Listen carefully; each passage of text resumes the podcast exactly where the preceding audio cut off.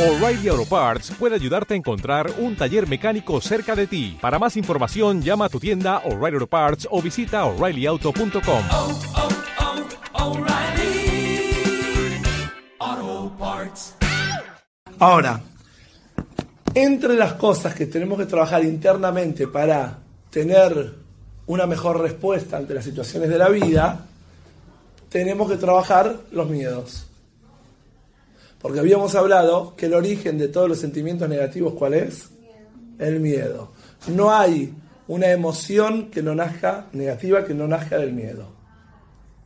A ver, digan alguna emoción negativa, alguna sensación fea. Celos, miedo. Envidia, miedo. a, de alguna forma sentirse menos. Frustración. Frustración, miedo a que no lo voy a poder hacer. ¿Qué otro sentimiento negativo? Inseguridad, ni que hablar, es miedo.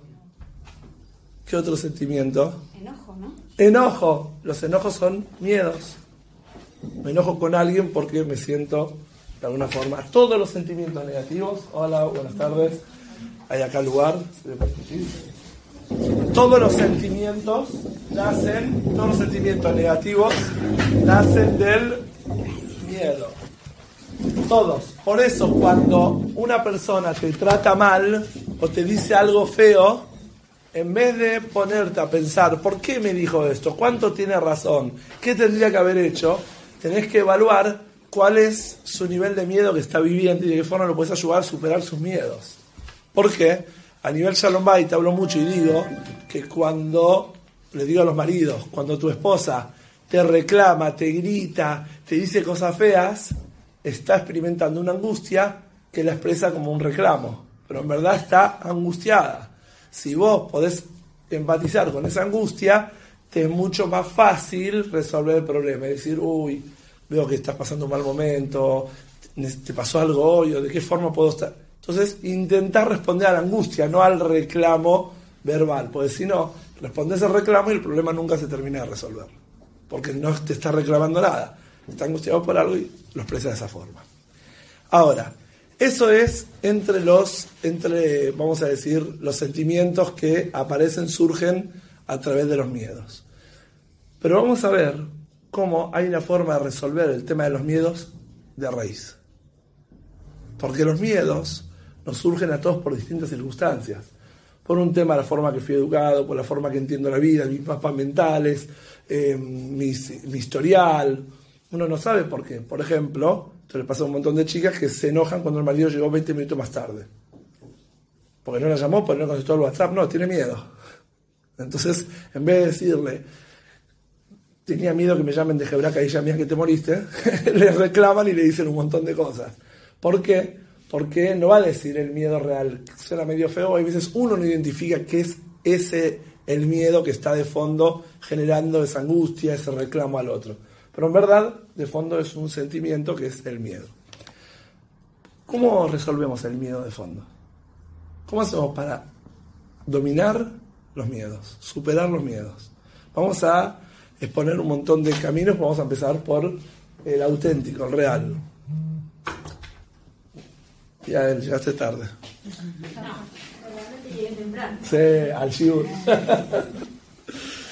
¿Cuál es el, el, camino más auténtico para superar el miedo?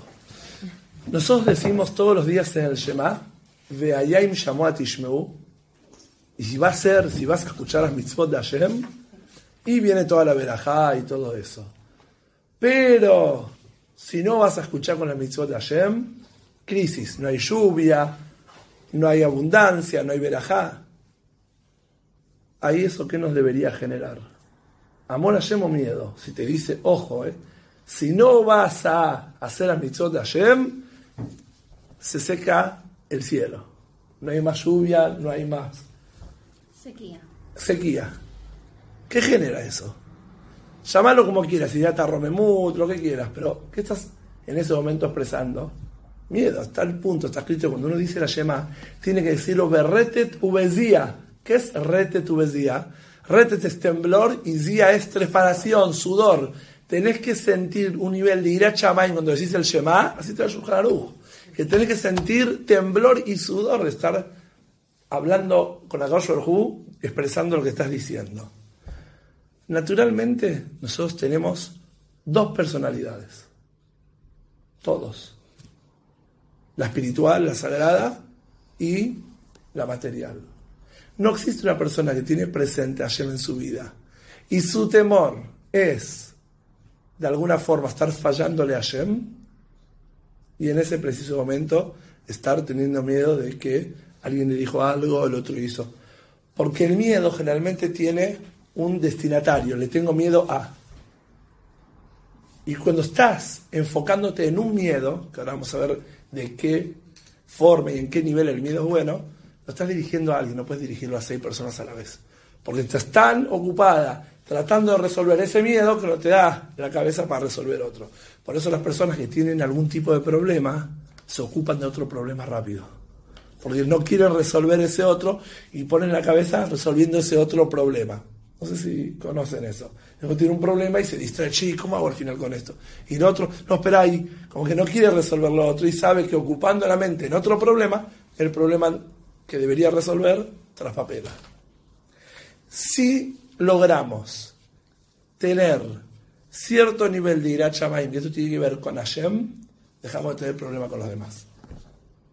Porque no hay capacidad emocional para estar teniendo miedo a Hashem y a todo el mundo.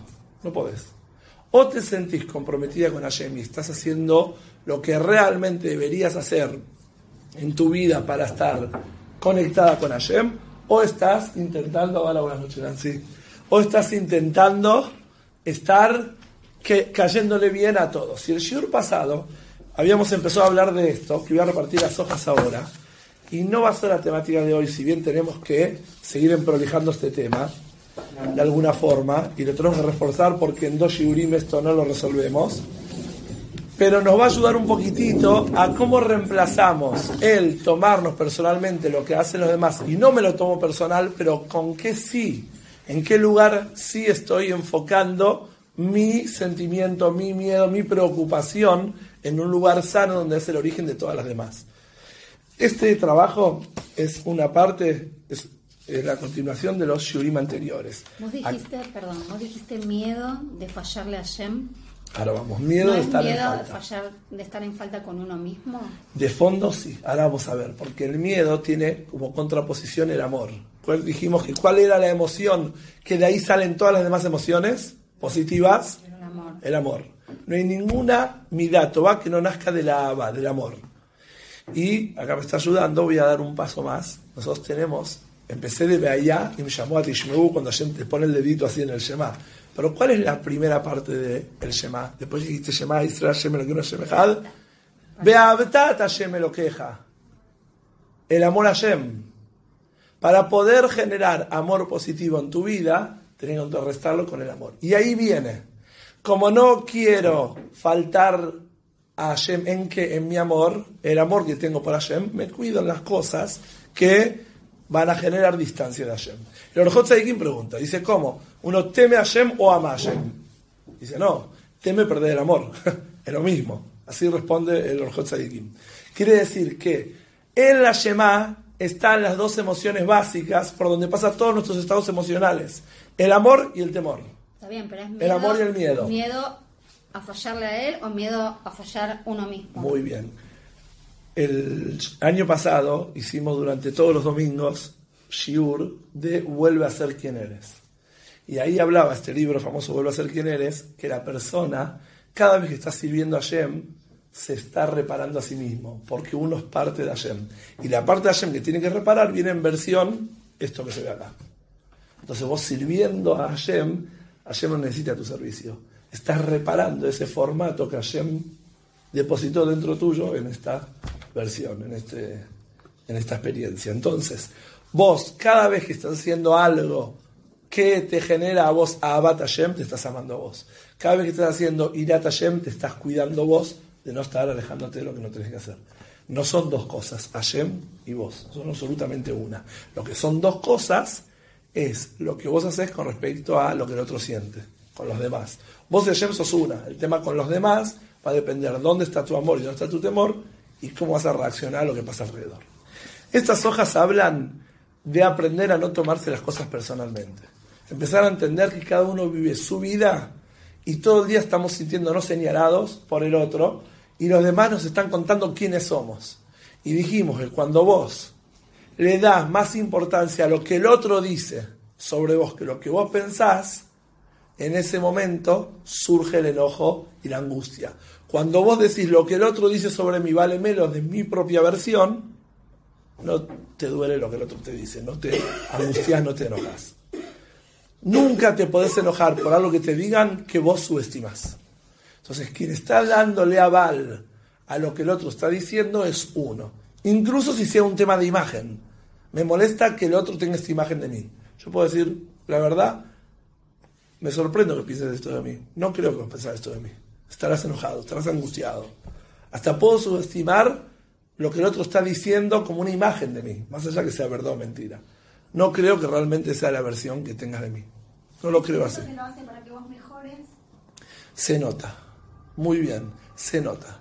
Si una vez un chico, en tema de Jinuj, fue al padre y le dijo, papá, ¿por qué te enojas todo el día? Porque vos tenés que aprender. Porque vos tenés que ser grande. Le dijo, uy, no se nota que quieres que yo crezca. se nota hay veces.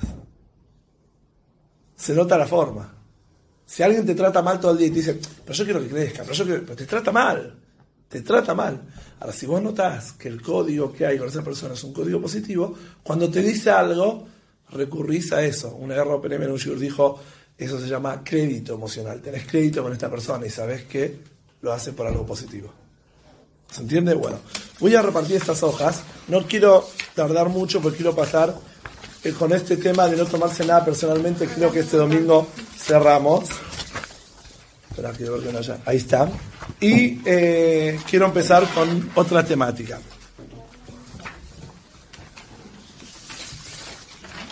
Este trabajo es aprender a no sentirse. Es una que tiene doble faz. Cuando empieza B, C, D, es la inicial.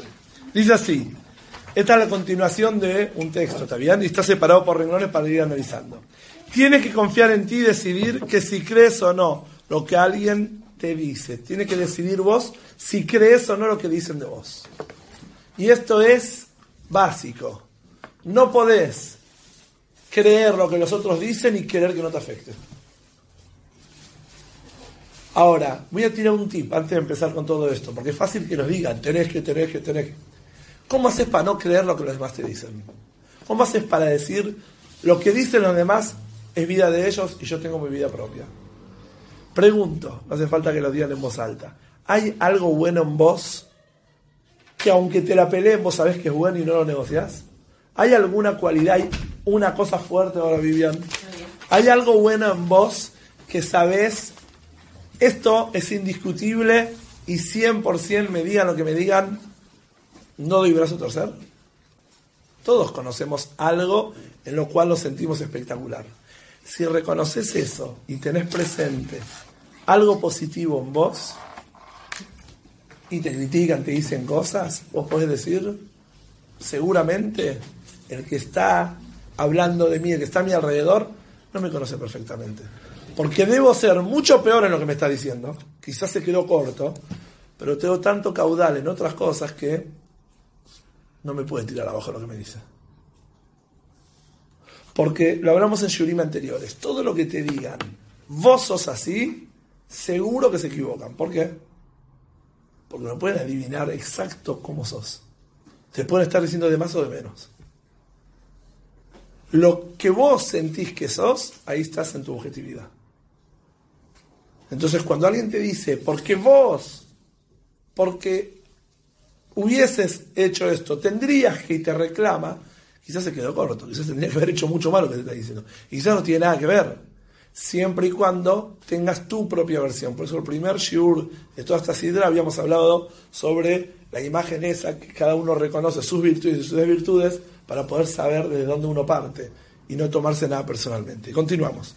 Cuando realmente vemos a los demás tal como son sin tomárnoslo personalmente, lo que hagan o digan no nos dañará. También los demás hay que aprender a verlos y no prejuzgar. A veces decimos, este es así, este es así. ¿Asumís que tu versión sobre lo que son los demás es muy pobre? ¿O pensás que lo que vos Conoces, yo ya lo conozco, a este lo tengo calado. ¿Qué entendés lo que le pasa? ¿Qué sabés lo que está pasando por dentro? Ni para bien ni para mal.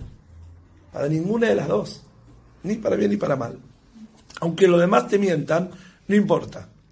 Te mienten porque tienen miedo. Tienen miedo de que descubras que no son perfectos. Quitarse la máscara social resulta doloroso.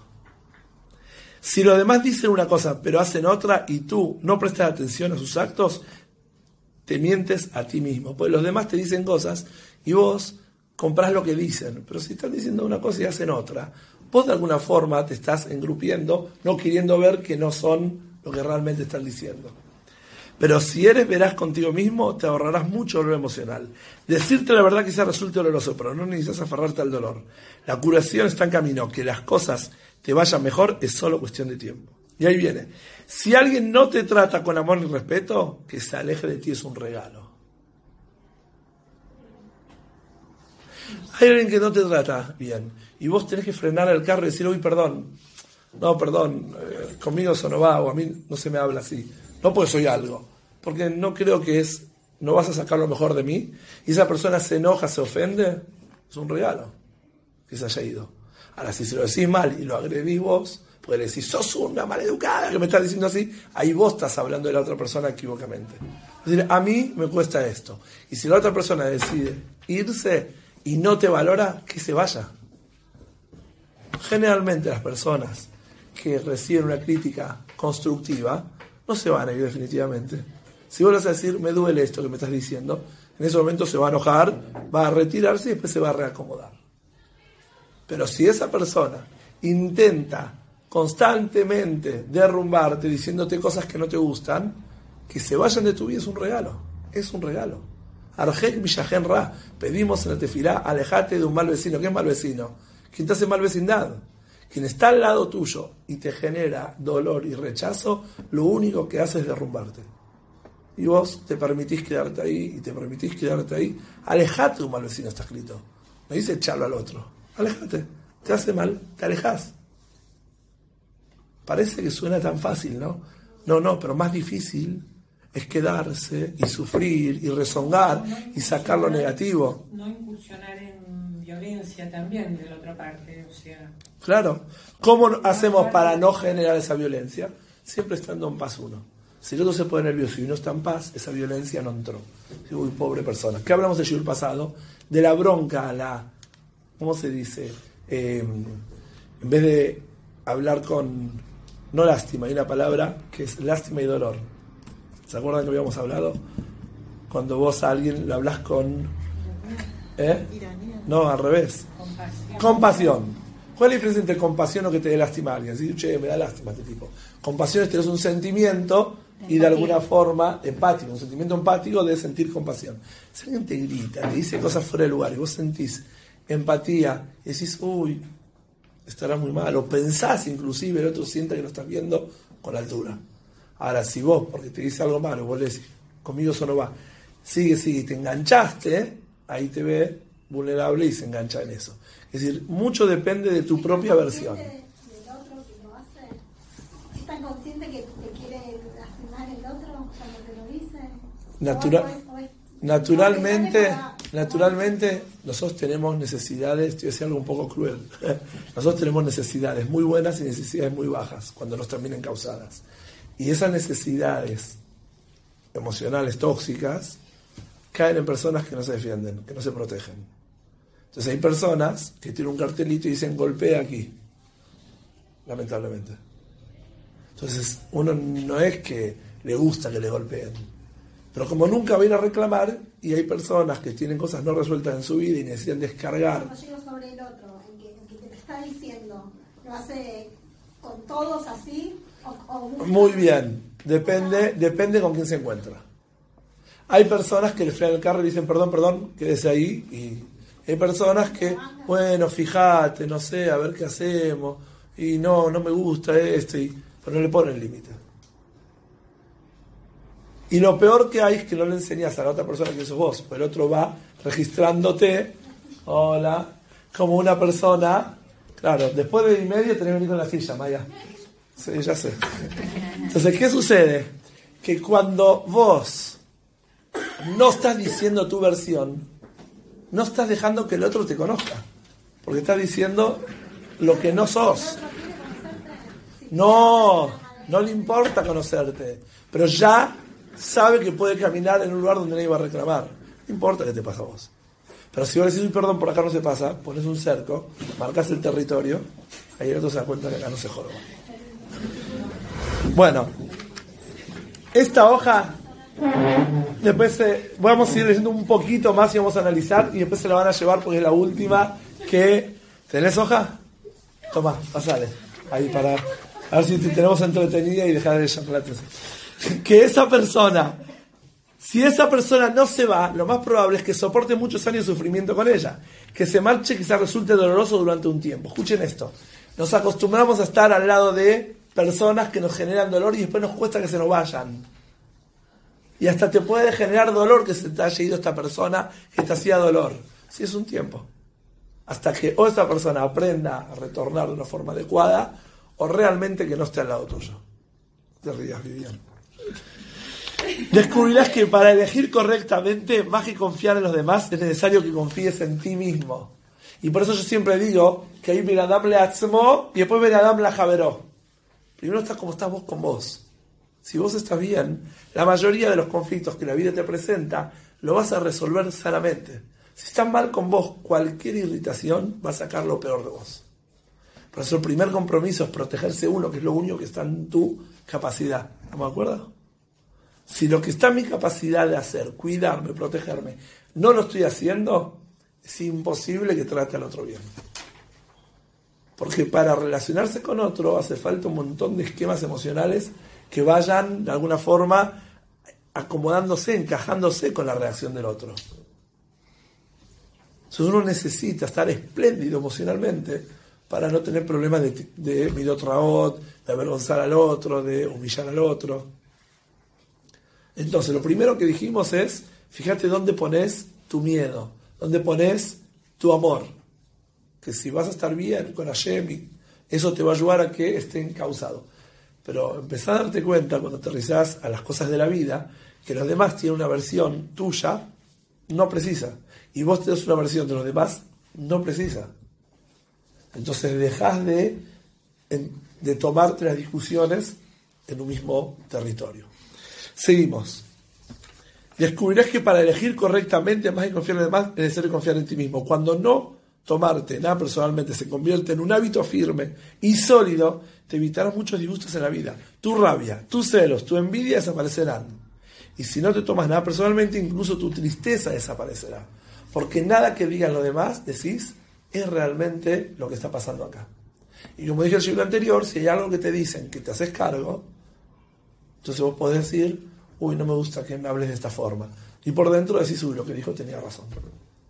Porque la embocó, en cierta forma. ¿Está bien?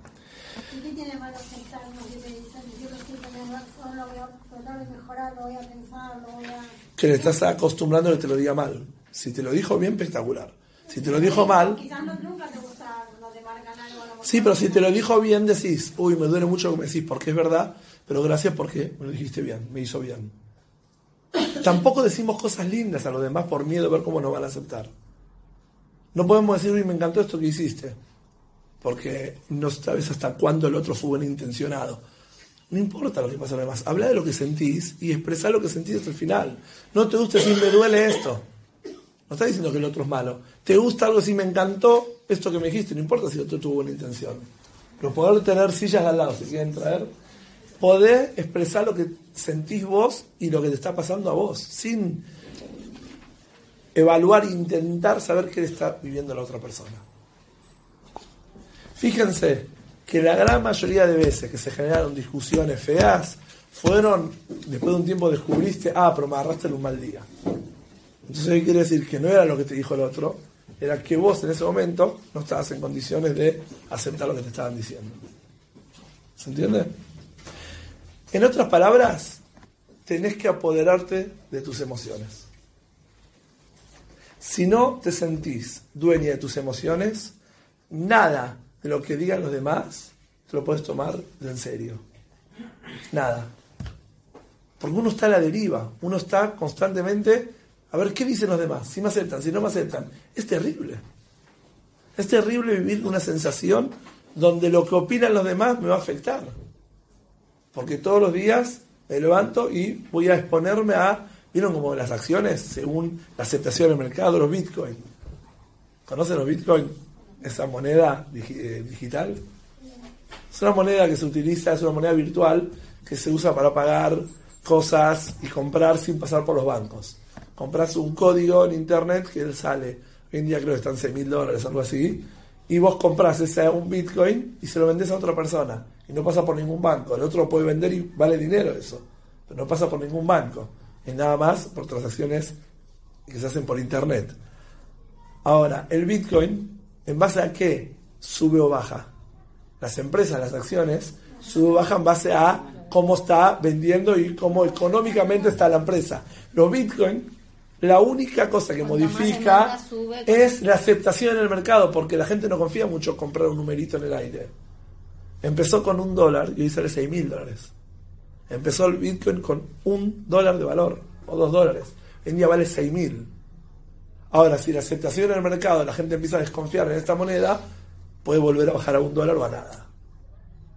Si nuestras emociones están dependiendo de la aceptación en el mercado, es terrible.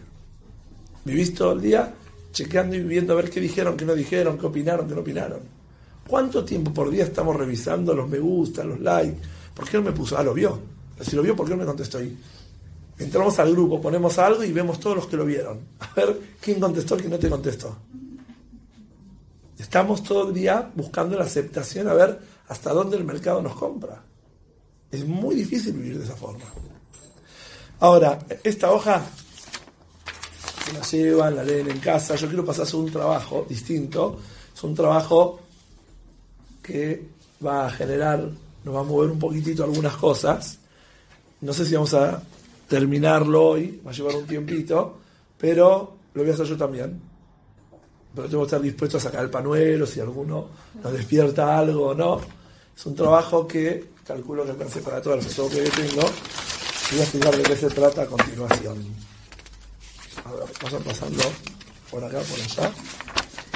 A ver si alcanza para todos.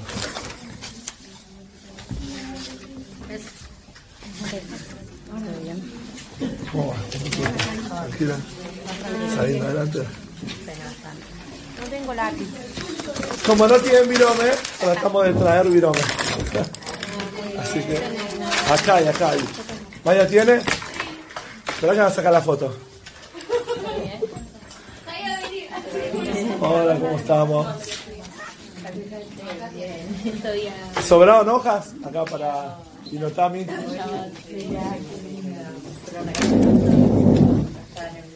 Bueno, Ay, ¿qué es esto que tiene la punta roja? Lo que vamos a hacer ahora es un ejercicio muy atípico y vamos a ver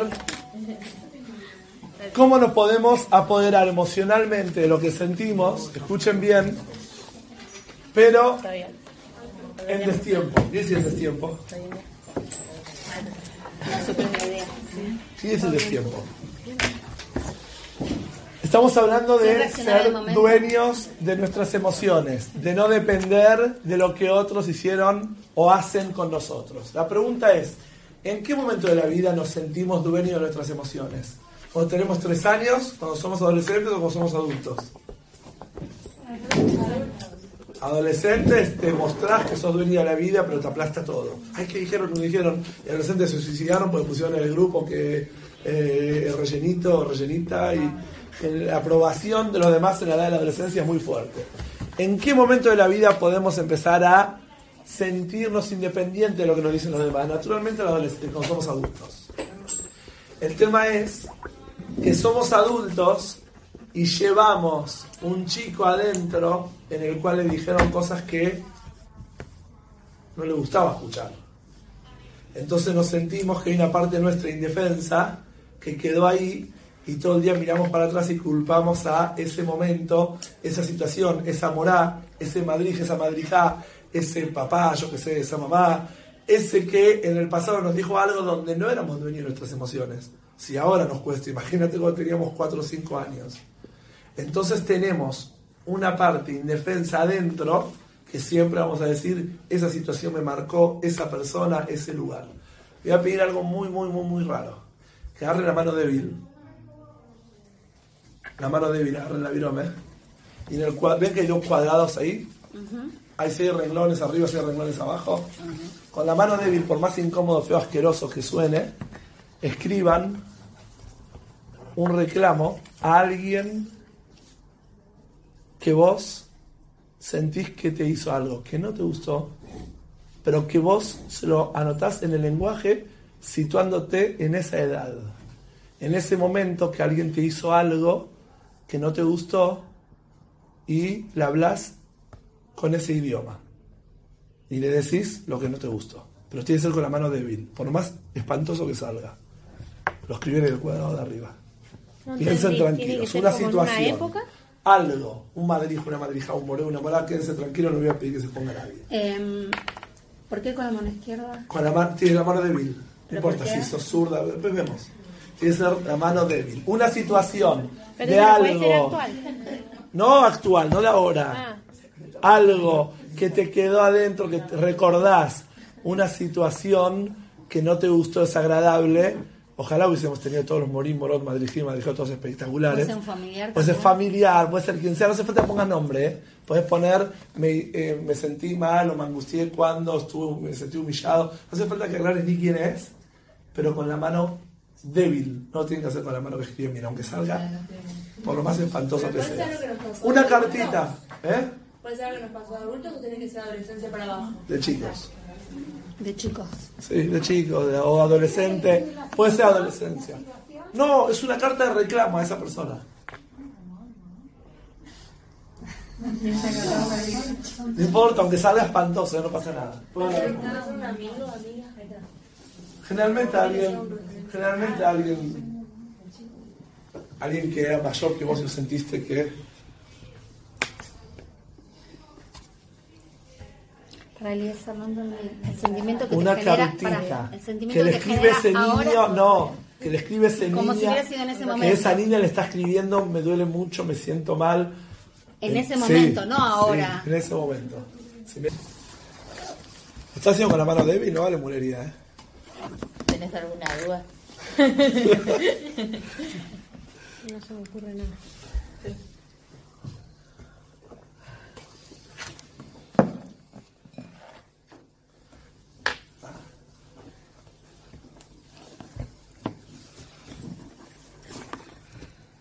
Tiene una carta súper larga, ¿eh? Dos tres renglones. ¿Ya está? Es difícil con la otra mano. No, no se me ocurre nada. Pues es adolescente también, no importa. O sea, seguro me pasó, capaz que lo tengo bloqueado, no sé, no me acuerdo. Qué suerte. ¿Alguna de las que te puso la cartuchera? ¿Te peleaste con alguna amiga en un jardín? No me aflora ninguna situación, ningún sentimiento.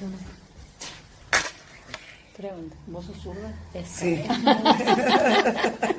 genérico o tiene que ser más puntual? Algo que te hizo y vos le estás reclamando Igual no leí lo que pusiste, porque no podría leerlo, no olvidaste. Más genérico ponerlo así. Yo soy diestra. No, leí una situación sobre lo que te pasó. ¿Estamos más o menos? ¿Estamos? No, estaría sí, están- acá 10 puntos porque es zurdo. No, pero podría tener. No, tiene que ser con la mano débil. Yo soy zurda Si y es zurda, lo hace con la mano débil. Con la mano débil, no dije zurda. Estamos más o menos, bueno, abajo, agarran la virome con la mano Fuerte. fuerte y ponen, ¿qué te imaginas que esa persona te está respondiendo?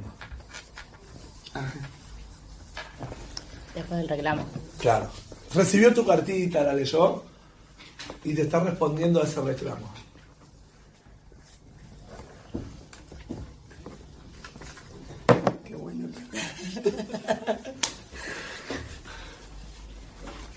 Escribió como si fuera él. ¿Viste? Te dije, pero para el él. Claro, como si- lo que te está respondiendo él o ella, ¿Con la mano bien? con la mano firme, abajo, el cuadrado de abajo.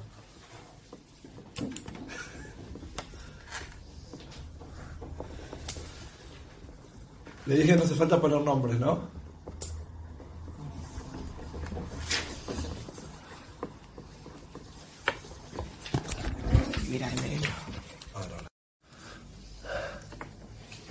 ¿Ya está? Más o menos, están pensando, qué te responde, qué te dice, que recibió la carta y, y de alguna forma te...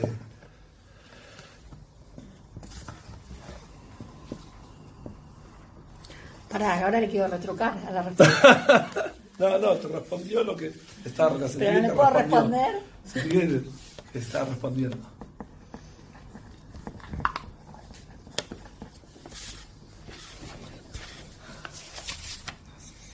¿Alguna se dio cuenta por qué dije la mano débil y la mano fuerte? ¿A qué me referí? ¿Mano débil, mano fuerte? ¿Por qué hice este ejercicio de esta forma? La letra escrita toda así, con la mano débil, ¿qué te representa? Debilidad, ¿qué más? A vos en ese momento, ¿cómo escribirías? Si vos lees, te ves como escribías, parecido a como escribías en ese momento, te trasladaste a esa situación. Ahora, después anotaste una respuesta, anotaste con la mano firme. ¿Qué representa la mano firme? Al adulto de cuando está respondiendo, ¿qué está expresando? Dijimos al principio había debilidad, miedo.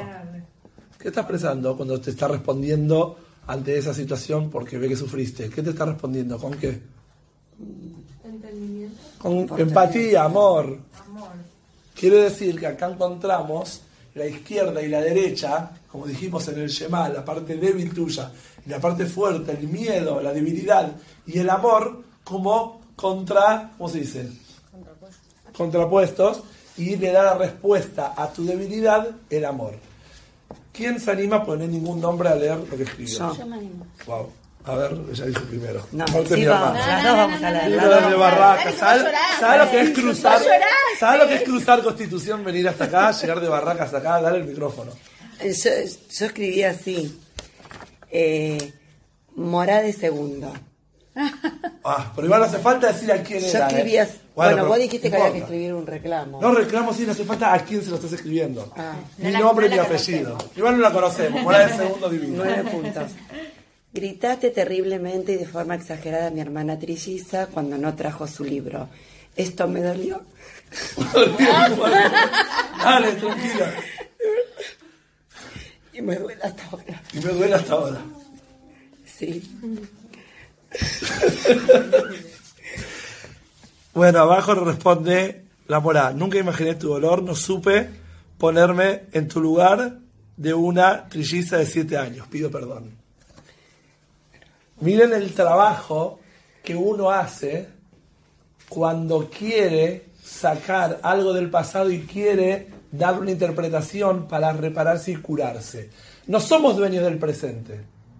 Tenemos la capacidad de reparar algo del pasado tenemos la capacidad de agarrar un sentimiento que nos estuvo acompañando mucho tiempo y decir, uy, me duele mucho, pero mi versión es la que va a dar una respuesta a esto. Pobre tipa, no pudo entender que es una hermana trilliza lo que siente por otra cuando la otra lo reclamó y le hizo esto.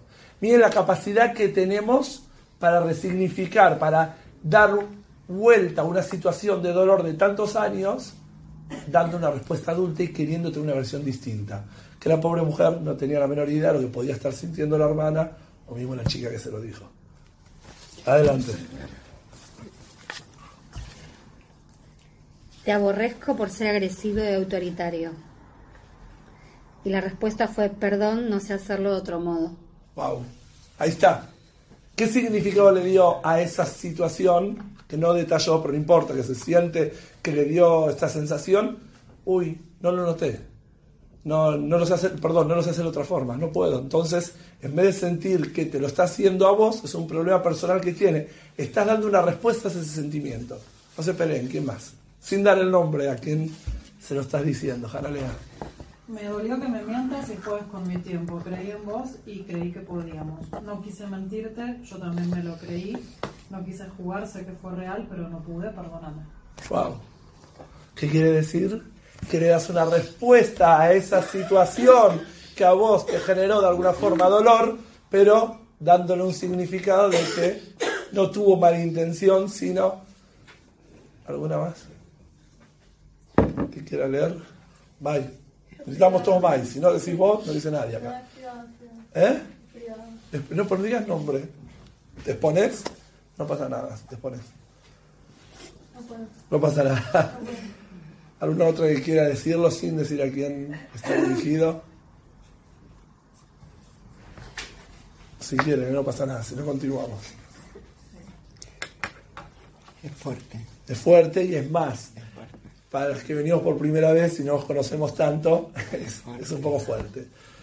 Yo había notado, cuando hice este ejercicio hace mucho tiempo, le escribí a alguien y le dije, hablaste de este familiar mío en público y me humillaste sin considerar, no en estas palabras, lo escribí con la letrita toda así. Hasta hoy me duele muchísimo. Se la anotaba como que ya era grande. Me dijo, no, anótalo como el momento. Bueno, llegué a mi casa muy triste y me da vergüenza contar a mis padres lo que dijiste de tal familiar nuestro. Lo anoté. Y con la mano fuerte puse, ¿eh? Nunca, así respondí yo, nunca consideré que ibas a sufrir por un comentario de alguien que no sabía que era tu familiar. Porque no le había dicho nombre de familiar. Era verdad. No había dicho tú, tal pariente. He dicho tal persona y él no sabía que era un familiar mío. Y yo venía sufriendo mucho tiempo por algo que lo había hecho sin darse cuenta y sin intencionalmente decirme tu familiar. Y era algo de que pude dar una versión y hacer algo con eso. Este ejercicio un poquitito nos ayuda a entender que los dueños de nuestras emociones somos nosotros. Y nosotros, por más que nos tire lo que nos tire la vida, tenemos la capacidad de decir, a ver, ¿qué versión le doy yo a esto que me dicen? ¿Qué respondería esta persona? ¿Para qué? No para solo perdonarlo a él, que es algo muy bueno. No solo para perdonarlo. Para vivir más libres, para vivir con menos, con menos peso. Porque llevamos en la vida un montón de cosas de esa niña, de ese niño frustrado, angustiado que la vida lo tiró abajo. Y no es así. Ahora, ni que hablar si es algo del presente. Si de chico podés ir para atrás y decir, esto que me hicieron, y era un chico indefenso, en verdad, una niña indefensa, en verdad tenía otro significado y ahí vos estás eligiendo que realmente la vida no sea tan cruel con vos. Imagínate en el presente. Cuando te pasan cosas y vos podés decir, la verdad la gente está muy mal, sufre mucho, o la gente no está muy consciente de lo que hace. O decir, todos conmigo se la agarran, nadie me considera, está todo el mundo pensando en por qué a mí, o en un grupo pongo y nadie me contesta, te lo tomás personal. Ahora, esto de resignificar, esta es una de las formas de dar un significado distinto. Voy a pasar a dar otro significado a las emociones negativas en otras situaciones. Vino un muchacho y me cuenta que tuvo una infancia muy dura, donde los padres no se ocupaban de su propia medicina psiquiátrica. Y él ¿De los estaba, papás? los padres, y él estaba muy, muy eh, pendiente de que los padres vayan a hacer los tratamientos y que tomen la medicina y que los eh, servicios de la casa, bueno, si no le iban a pagar ellos, le cortaban todo y se imaginan que no había para comer y tenía que... Mucha, mucha angustia. Y bueno, me vine a hablar, a contar, a ver si lo podía ayudar y me dice, mira, la verdad fui a hacer psicoanálisis donde me dijeron conviví con esta angustia toda la vida, amigate de esto porque esto no vas a salir, ya está, es tu pasado, bueno, no importa. Dijeron cualquier cosa menos lo que quería escuchar. Y de alguna forma lo, me dice, mira, la verdad no sé si yo voy a lograr ser un buen padre, me dice esta persona, porque mis padres realmente me dieron el peor modelo de vida y no fueron malas personas, personas insanas, pero en la realidad no tuve un modelo para aprender. Entonces tengo mucho miedo, quiero mucho a mi mujer, no- pero no, no sé si voy a poder hacer otra cosa. Yo le pregunté a este muchacho, ¿vos cómo te ves? Me dice, y no sé, creo que yo debo tener un montón de cosas insanas como ellos. ¿Por qué? Vos necesitas un tipo de tratamiento, vos tomás medicamento, vos te consideras un chico depresivo. Yo conocí un muchacho buen pibe, bien, espléndido emocionalmente, todo. Me dice, no, no sé, pero no sé si en verdad soy un chico sano o insano. Empezó con sus cuestionamientos. Que te puse una pregunta. Cuando vos ahora estás expresando este dolor, decime una o dos emociones que eh, podés darle nombres. Poné nombre a las emociones que están saliendo a flote. Pensó, pensó, pensó, difícil, le costó un poco, le di, abrí el, mostral, el abanico y le dije, a ver qué color, todos los bordos, los rosas, los amarillos, los verdes. Y él eligió injusticia, sintió muchas injusticias, y eligió impotencia. Le dije una pregunta, ¿vos sentís injusticia o impotencia? ¿Quién está reclamando esa injusticia? Dice, ¿cómo quién? Dije, no, pues vos ahora estás hablando de tu pasado, sentiste que fue un pasado muy injusto, te sentiste muy impotente. ¿Quién reclama esa impotencia? Me dice, ¿quién? Dije, a ver, tratemos de pensar juntos. Le dije, hay alguien en vos que es el justo que está reclamando la injusticia. ¿Quién reclama injusticias? ¿Un injusto? Una persona que es justa, responsable, dice, ¿por qué viví tanta injusticia? ¿Quién reclama impotencia? Quien quiere sentirse fuerte, quien no quiere sentirse impotente, reclama las impotencias que la vida, que sintió en distintos momentos de la vida. Si vos estás tratando de superar estos sentimientos, es porque hay alguien muy sano dentro tuyo que está reclamando injusticias y no quiere sentirse impotente.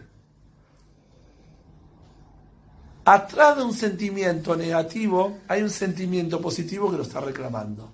Cuando yo me angustio y sufro por algo, estoy demostrando que no acepto esa situación en mi vida como algo real. Caso contrario, me tiraría en una cama y me deprimiría, no haría nada por eso.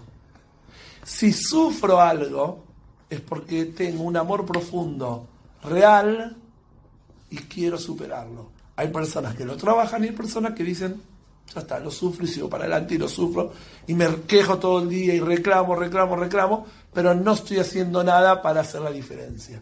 Cada vez que te encontrás con un sentimiento negativo, tenés que saber que hay adentro un sentimiento positivo que es quien lo está reclamando, si no ni lo registrás. Hay veces el reclamo lo haces de una forma inadecuada, porque le gritas a todo el mundo, insultás, maltratás, tomás malas decisiones, o hay veces esa injusticia o esa sensación de impotencia la podés llevar de una forma sana, diciendo, voy a ver, ¿qué hago? En mi vida vi muchas injusticias, ¿cómo hago para no repetir esto? ¿Cómo hago para que todas esas injusticias a mí me hayan servido para algo? Para yo querer hacer la diferencia. Hay alguien justo que no tolera esas cosas que vivió en su alrededor. Quiere decir que es absolutamente un tema, no es una palabrita, es un tema de entender mucho más profundamente qué nos pasa por dentro cuando sufrimos determinadas cosas. A las personas que no lo sufren, que se deprimen, que se tiran en la cama y dicen, hasta mi vida pasó y todo, no la está sufriendo. De alguna forma se acomoda con esta negatividad y dice que sea lo que sea. Si lo sufre, si reclama, si llora, si va a pedir ayuda, es porque es una persona muy sana que no sabe cómo salir adelante.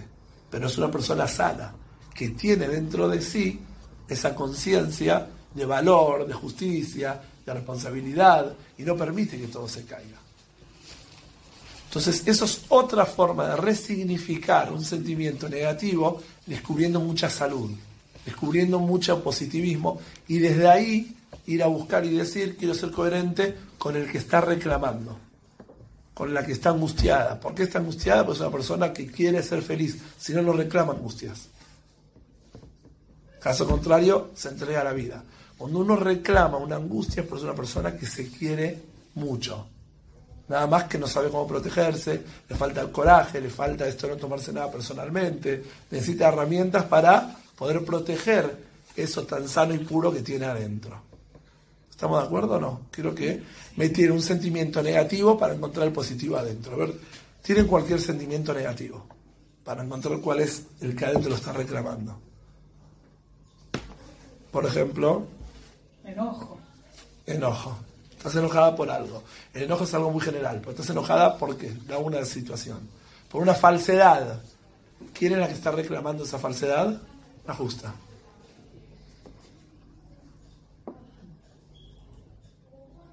¿Qué otro sentimiento negativo? celos, muchos celos por algo, serás una situación. ¿Quién está celando? ¿Quién quiere sentirse seguro? Porque el celo le genera inseguridades, los miedos que hay afuera. Atrás de cada emoción negativa hay una positiva que es la que está golpeando la puerta y reclamando. Nos quedamos con el maquillaje todo corrido ¡ah! y decimos, que porquería mi vida. No, fíjate atrás de esa angustia, quién es, cuál sentimiento positivo está haciendo que te sientas de alguna forma debilitada, golpeada o, ¿cómo se dice? Eh, eh, frustrada ante esa situación. Pero no existe un sentimiento negativo que se ponga en manifiesto, que esté reclamando algo, sino es que hay muchísimo amor por querer estar mejor. No hay, no existe. Ahora, o te quedas con lo que sentís, con la sensación mala, negativa, o decís, si estoy sintiendo esto porque realmente me quiero y esto no lo acepto en mi vida, y si no lo acepto voy a salir adelante. En donde te rendís y decís, es lo que hay de Mashiach, ahí, de alguna forma, te amigaste con la negatividad. ¿Por qué? Porque no podés cambiar todo en la vida. Pero podés cambiar qué hago yo ante esta situación, cómo me lo tomo yo, cómo resignifico esta misma situación. Esto. No vas a cambiar esa persona de hace 10 años que te hizo algo, pero vas a cambiar vos qué versión querés tomar de esa misma realidad, le das un significado distinto. Entendés distinto la situación. Que hubo datos, hubo cosas que en el momento me dolió, que hoy puedo dar un significado distinto. Y esto en verdad lo podemos hacer en distintas etapas de la vida, con cosas que después las queremos trabajar. Pasa el tiempo y te quedó el dolor de eso que sucedió. Quizás no era así. Quizás la morá no era que quería ser más atenta. Pero hoy sabes que esa versión te sana y te cura. Y muy probable que sí sea, pero quizás no. Pero vos le das una versión a eso. Cuando a vos te pasa algo y te quedás mal por algo que pasó, es lo que sentís vos ante esa situación. No es lo que hizo la otra persona. Entonces vos podés hacer algo distinto para hacer la diferencia. Vos podés dar un significado distinto para vos estar bien. No importa si la otra persona realmente hubiese reaccionado así o no. Porque la sensación que tenés vos parte desde tu propia iniciativa, desde tus propias ganas de estar mejor. Esto lo pueden practicar con distintas cosas en la vida, dándole un tiempo. ¿Por qué? Porque si lo haces en ese preciso momento, la mente es muy viciosa de, es muy morbo. No, me lo hizo porque piensa mal. Deja que pase un tiempo y después ponete a pensar, a ver, ¿por qué pasó esto? ¿Por qué me hicieron esto? Puede que haya muchos elementos que no lo sepa y ahí va a aparecer la versión que a vos te interesa y la que vos querés. Y si es la versión que realmente te hace bien vos, te estás apoderando de tus emociones. Ahí pasás a ser dueña de tu persona. Buenas tardes, buenas noches.